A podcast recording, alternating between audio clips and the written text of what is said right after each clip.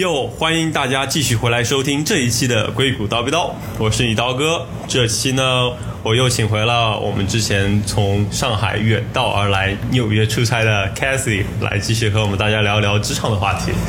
大家好，所以说高，兴又出现在了刀哥的节目里。有对这期呢，我们将和 Cathy 一起聊一聊职场新人的职场升级打怪之路。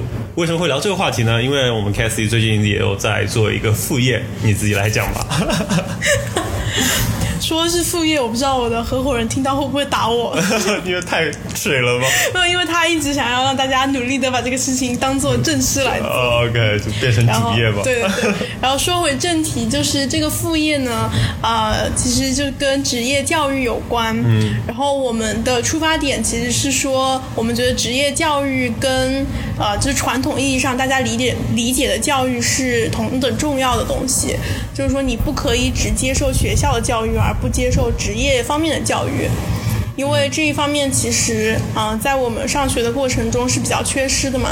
就很多同学可能对自己以后想做什么呀，然后包括自己适合哪一方面啊，然后做自己如果要做这一方面的东西，哪些能力欠缺之类的问题都不是很清楚。嗯，嗯，所以说以这个为出发点的话，就比较想做一个这样一件事情吧，就是帮助大家能够尽可能的在选择自己的第一份职业之前，掌握有效的信息，然后来做出一个更适合自己的选择。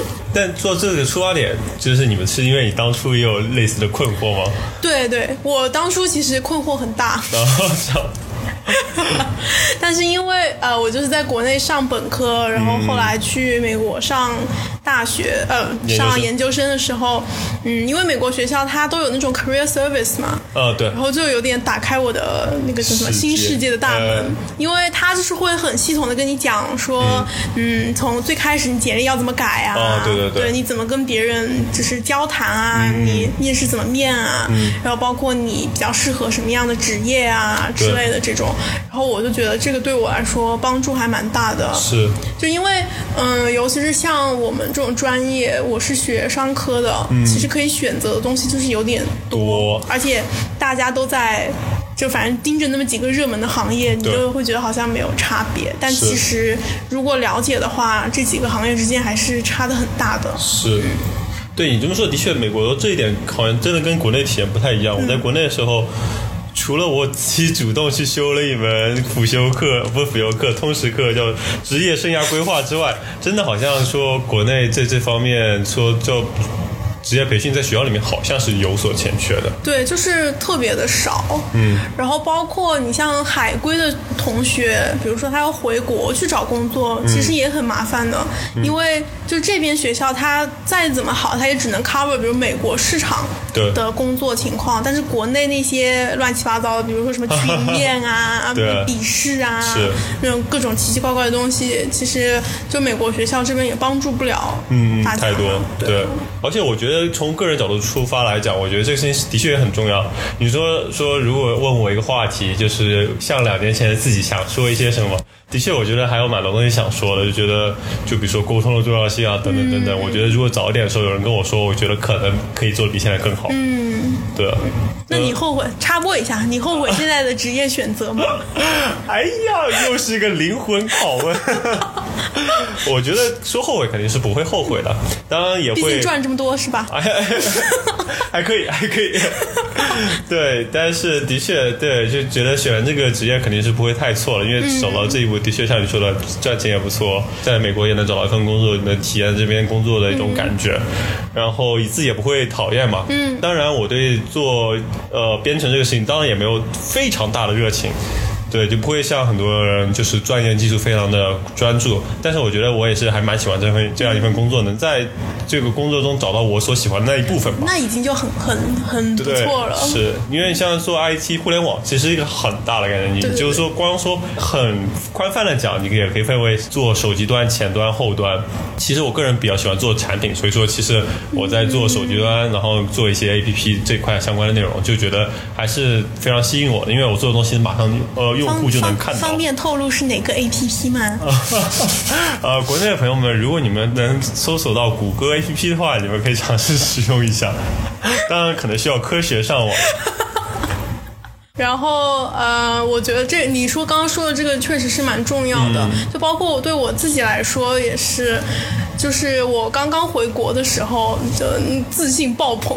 然后这样嘛，你觉得自己可是金子一样发光的海龟？那那也没有觉得自己像金子一样发光，但就总归觉得，因为我前期准备做的还是比较充分的嘛，就我简历也改了很多遍，嗯，然后我面试也基本上知道每一种类型的问题我要怎么回答，就我准备还是挺充分的，就带着这样子一种很努力的心情回了国，发现哇靠，什么玩意儿？就超出偏预期很多吗？超出预期超多，因为就你也知道，在美国这边面试没有什么太多花头的，就是可能你跟你的老板聊一下，对，然后再跟你的另一个老板聊一下，嗯，对吧？然后跟 HR 聊一下，对，差不多这个就就结束了嘛。对，还要做做题啊，你们就做做题啊，什么什么嘛，对吧？然后呢？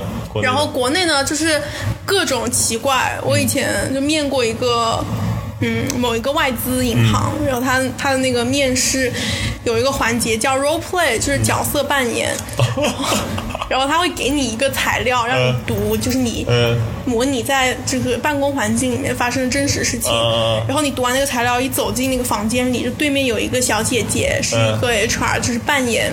你的就是同同事那种，然后就开劈头开脸开始骂你，就说，而且就是那个是讲英文什么嘛，然后就说你这个呃，你这个同事什么又旷工，做的又是 shit work，然后你解释一下到底是怎么回事啊？然后就是这种，对，然后就开始 play，就是假装很投入，说啊，其实他最近家里有点事，所以说他可能不是很 focus，就就。就觉得非常非常奇怪的面试，我不知道。然后你也不知道他们想要看什么，不知道可能是软实力之类的吧。对啊，就是看你的应变能力吧，我我猜啊。嗯嗯，对。所以就是花头很多，花头太多，国内这些奇奇怪怪。对你这么说，其实就是相当于对做准备的难度就会提升很多。像特别在这边，我们马东其实基本上做的事情就是刷刷题。然后稍稍稍微练一下口才，然后不要紧张，然后就差不多了。你跟这话头真的很多。不过你就是像我们当年去面艾森哲的时候，不还要做了个什么 IQ 测试吗？有吗？我都不记得。你就不记？哎哎，当哎就当我们不认识了。没有，对，这就说到我跟 Cathy 之前认识的是，我们是在呃在艾森哲的呃面试群面现场面认识的。对，我我对刀哥第一印象就是哦，浙大的牛逼。Anyway，就准备也是很有必要的，为了国内的面试做准备。嗯嗯嗯，所以说，所以说，你觉得如果当初有些有人早点告诉你，你会觉得啊，就可以不用花那么多时间在可能没有必要的事情上。对，我觉得这这个是一方面，然后还有另外一方面，其实是我当时在找工作的时候，我面了银行，然后也面了咨询什么的。然后呢，现在就发现，其实，在咨询业做了一段时间，觉得自己还是蛮适合咨询的，但是我肯定是不会适合银行业的。嗯。但当时我其实并不知道自己适合什么或者不适合什么，所以说现在来了这个行业算是运气比较好吧。嗯，就一下猜中了自己适合的行业。但就是说，对于那些可能运气没有这么好，或者说就是进去了才发现，嗯，原来我不适合这个行业的同学来说，就这个沉没成本还是蛮大的。对，那是这样。所以我们做这个平台，另外一方面是想，就是嗯，帮助大家。就是提前了解行业里面真实的情况是什么样子，好的和不好的一面都就是客观的告诉同学。对，相当于也可以帮助他们少少走弯路。对啊，少走弯路。就尽量，当然你自己去试当然是最好，但是尽量还是能试错有成本。对，就还是能提前了解是最好的。对对对。对，那所以说你就比如说你自己而言，你当初是后来怎么发现其实自己不太适合银行了？是通过面试之后吗？就是怎也是通过跟在银行的同学聊天，发现自己其实并不会很适合银行。是，就因为我比较喜欢有创造力一点的工作。对的。但是在银行里面的话，可能就。嗯，跟数字打交道会会多一些，嗯，然后可能不会像咨询那样，就是除了跟数字打交道，你还会跟人打交道，很多其他的东西，对，就是你看的东西可能会更广一点，所以说你能发挥的空间也会比较大。我比较喜欢这样子的类型的事情。对，我就感觉做事情更也可以说更有创造力，吧？就像这种创新的思维去解决一些问题，我觉得也是很有意思的地方吧。对啊，对啊。对对啊，那所以说通过你们做的这个事情，你你们跟那个学生啊，就你们的学生们聊，他们面对的比较多的困惑都是什么？我觉得分大概就分大类的话有两类，一个是不知道自己要什么，嗯，然后第二种是知道自己要什么，但不知道自己怎么能达到，嗯，就不知道自己能要什么那种，就是属于。就是需要自我自我觉醒，嗯，就是自我发现，然后就真的要思考一下自己比较喜欢什么样类型的工作，嗯，然后才能去对照着看他缺哪一份哪一部分的能力嘛，嗯，然后呢，还有一类的学生就是说他大概知道自己想要什么，但他不知道从自己现在的这个地方怎么能到达那一步，走到那一步，对对，所以说。嗯，我们平台的话，理想情况下能够覆盖的服务，应该就是包括职业定位、职业规划，嗯，然后呢，也包括就是一些实力的提升，嗯，或者说是技巧啊，简历怎么改啊，面试怎么面啊之类的这种。对，那其实感觉也包含了蛮多的，就基本上从头到尾一路送到。对啊，对啊，就是就是陪伴式的服务，从大一到 offer。但是其实我我会以为你们会更 focus 在在拿了 offer 之后，比如说职场头一两年的事情。嗯，那个的话，我们如果有余力也会想要做。嗯。但就是说，对于那一部分同学来说，他们的需求会更加更加 specific。是的。就是他会有很多很多，就是嗯，只跟他自己相关相关的问题。老师。对于我们来说的话，就是如果能找到解决能解决他的诉求的导师，当然是最好。嗯。但是，就我们也不能。保证说一定能就是那么那么对口的去 match 每一个人，对。不过我觉得像比比如说，其实你像你们如果做完前面一套整套事情，能顺利拿 offer 进到公司，其实之后事情其实这么说起来也其实更靠自己。你自己其实进了公司之后有组内的同事，然后你可能就可以跟他们去聊，或者是跟在公司里认识一些聊，问他们的感受和建议。我觉得的确会更。针对他们的情况和会更有帮助一点，的确。我们就是怎么说一个 idea，就是授人以鱼不如授人以渔。就如果你从大一到大四，你都就是嗯认真思考自己想要什么，你也补足了自己不足的那部分那部分能力的话，就应该在拿到 offer 以后不会有那么那么大的挑战，嗯就应该相对来说会好一些。嗯，是。就说到这个，又想起之前我们跟我朋友聊，那个在硅谷教编程的那位朋友，他就提到说，现在他认识的很多过来学编程的，他们很多就可能比如说大一大二就已经开始做准备了，就已经为他以后的职业规划考虑很多，比如说想赶紧早点来学，这样可以找份好的实习，然后以后可能可以找到份好的工作。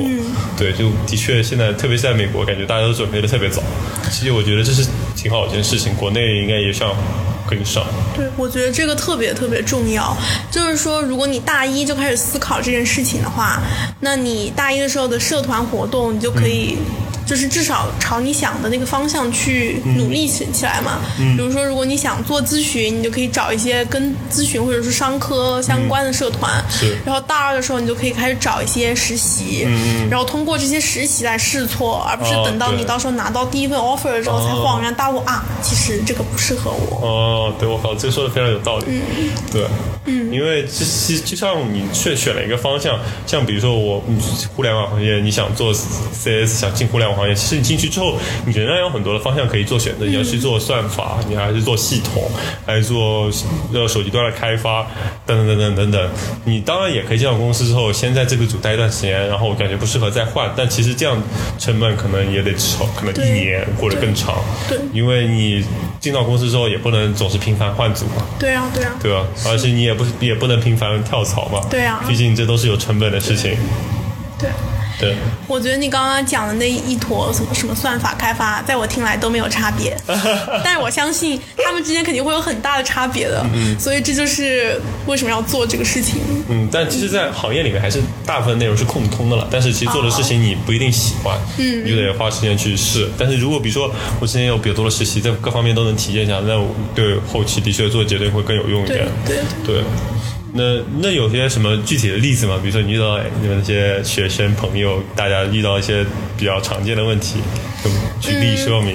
常见的问题就是最最常见的一类，其实是很多人等反应过来自己想要做什么的时候已经来不及了。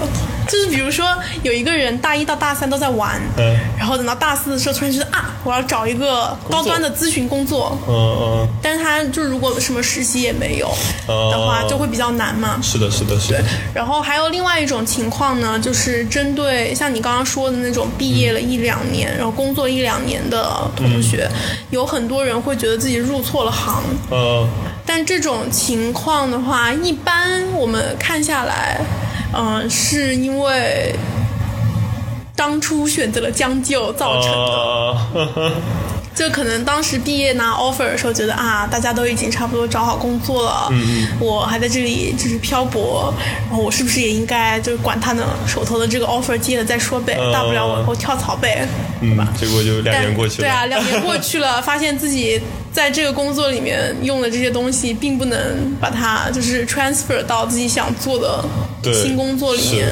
然后呢，你也再也不是应届生那种一张白纸的状态的状态了。对，是这样。像我之前也有认识学长，他一一开始也是在其他行业工作，但他一直想做咨询，但是花了两年时间，最后才真的决定去回到咨询自己喜欢的工作上。但到最后进到公司，也只能给他折算成半年的工作经验，就其实稍稍有点走了弯路。对当然不过每个人情况都不一样。对，我觉得这种情况是，就是如果你嗯毕业之后能选择那一份工作，就是通过之前试错啊什么，你的规划也好，是你喜欢的那一份，当然是最好。对但如果说就是没有那么 lucky，你选了一个没有那么喜欢的工作，也要好好先把它做起来，然后再看怎么能就是换到自己比较喜欢的行业。嗯，对，因为就是永远不算晚嘛，那个那个怎么 怎么说的来着？对。有栽一棵树到最好的时候是十年前，其次是现在。嗯，所以就早点考虑这样的问题是比较合适啊。，没错。对，就像我们像像就说我们行业的话，其实很多人也都是，比如说在大学里的确错过了这个时间啊，发现其实学 CS 挺好的，然后他们做的选择就是像。来了美国转专业就转 CS，这样他相当于是有一个年半的缓冲期，他可以再重新 pick up 这种 CS 的知识，然后可以再找一份 CS 的工作。虽然说相对来说他们的成功率会比科班出身的要少一些，但是这的确这也是一条可行的路吧。对而且还有刚才我之前提到，很多人也为了能找到一份好工作，就提前刷题、提前找实习。其实这都是比较有用的办法。对，反正就是提前规划是最最重要的，然后不要将就，是吧？然后不要将就。对然后其实我们想做的事情就是帮助大家完成这个规划的旅程，因为就很，比如说你在，嗯、因为事事不随人愿嘛，对吧？就你一开始可能觉得这个比较好。然后你试了一下这个，发现嗯，其实我好像并没有那么适合，或者我也不是很喜欢，那要怎么调整？然后包括每个方面要怎么去弥补自己的不足，嗯，之类的，也是我们想做的事情。对。那你们有有什么具体的案例吗？就你们怎么做了，帮助了大家之类的，或者有没有什么比较好的反馈？大多数情况都是很多人，他可能就比如说之前有一个小妹妹，嗯，她想要进美妆行业，嗯，然后呢，但她又不知道美妆行业里面有些什么东西，嗯然后我们就是帮她找了一个欧莱雅的导师，嗯，然后给他讲说这些就是美妆大概里面分哪哪几种类型的工作，嗯，然后那你学的这个专业的话，你可能会比较适合其中的这两种，哦。那你觉得你比较感兴趣哪一种呢？嗯。然后这个时候同学就会问说，哎，那这两个工作平时都在做什么？呃，然后这个老师就会继续讲说啊，这个工作平时是在干嘛干嘛，那个是在干嘛干嘛。然后就这样子的话，其实已经是有比较充足的信息了嘛。对然后同学事后给我们的反馈就是，他觉得已经脱离了那种像一个白纸 是一样的状态，就他比较清楚的知道自己适合什么。嗯。然后导师也告诉了他，如果你想要拿到这个呃岗位的 offer，你要怎么样去做准备？嗯嗯，那他就可以有一个比较明确的方向开始。对，其实的确，我觉得这种事情真的是非常有用，就不必说他们这种情况。像我，比如说我知道自己想想要什么东西，想去哪个行业啊，但是其其实，比如说我刚毕业也会面对这样的问题，就我应该去大公司还是小公司？这样其实也会更 specific。但其实对这种情况下，我也是一点都不知道。虽然说我就是这个行业的人，但是对公司情况真是不太清楚。可能我能想象一些大公司和小公司之间的差别，比如说大公司可能相对做的工作不太重要，但是可能学习机会比较多。然后小小公司是则相反，的确也是这样。但其实有更多的事情是我真的是进到这个行业之后才会知道的。就比如说我之前的公司，我就经历了各种各样的事情。就比如说上市、裁员，然后各种就非常 drama 的事情，真的是你不在这个行业里面待过之后你是不知道。知道。对，所以说有个行业人能跟你讲一讲，或者就不同对不同的公司或者不同的行业，就行业里面不同公司的人能跟你讲一讲，你会对可能这个行业会更有好的理解。就像我现在是，其实我是先去了一家小公司，再去一家大公司。其实我有点想是，其实自己能先去大公司，再去小公司可能会更合适。因为我自己考虑到是可可以先到大公司先提升自己，然后再到小公司发挥自己的能量。因为我自身体验就是先去小公司，就是有一种赶鸭子上架，就没有太多时间去学习，更多时间是把这个东西做完，好 ship，把这个东西做完 ship，然后就其实提升自己的那个时间都得靠自己在课外完成。但在大公司的话，可能会有更多系统的学习。其实我觉得对职业发展可能会更好一点。对，我觉得讲的很好，应该大家掏出小本本记下来。然后就顺着你刚刚讲的那个，我们其实，在导师这一面的话，也是想，就是那些真正想要分享的人，才是我们想要寻找的导师。嗯，就比如说像你这样。就是经历了一些波折，也 不算波折吧，就是你有了一些感想，对对，有一些故事之后，就觉得哎，就如果说有人跟我有同样的困惑，那他提前知道这个的话，对他来说是特别有帮助的一件事情。对，就抱着这样子的要分享的心态的学长学姐，嗯，就是我们觉得很适合做导师的。对。的朋友们，对，的确，而且其实我我觉得这方面我不知道国内现在是什么，但像在美国，像我们有个叫一亩三分地的论坛，的确上面会有很多的信息，嗯，无论是每个公司的信息，大家大家都会上去讲，还有你可能会面试会面到哪些题目，大家也会上去分享，以及你在公司工作之后的遭遇，或者说你拿到公司的 package，就是你的薪水的多少，大家都会分享，就上面有很多的信息你可以去获取，我就不知道其实国内会不会有这样的平台，如果没有的话，那就是。你们可以搭建一个这样，就是这样这样的平台是有的，但是就是说自己这样去大海捞针的搜集信息的话，效率会稍微低一点。的确。然后，而且比如说你在找工作的时候，你就人很烦躁的时候，你根本就是没有心情去慢慢的翻这些帖子，一个个的来看。就那个时候，人可能还是比较。着急一点嘛，嗯，所以说我们就是觉得要解决这种着急呢，就一个是要有模块化的服务，嗯，就是你缺哪里就补哪里，然后，然后另外一个就是要提早做好规划，这样到时候你就不会觉得就是临门一脚，随便吧，是是是这样，而且。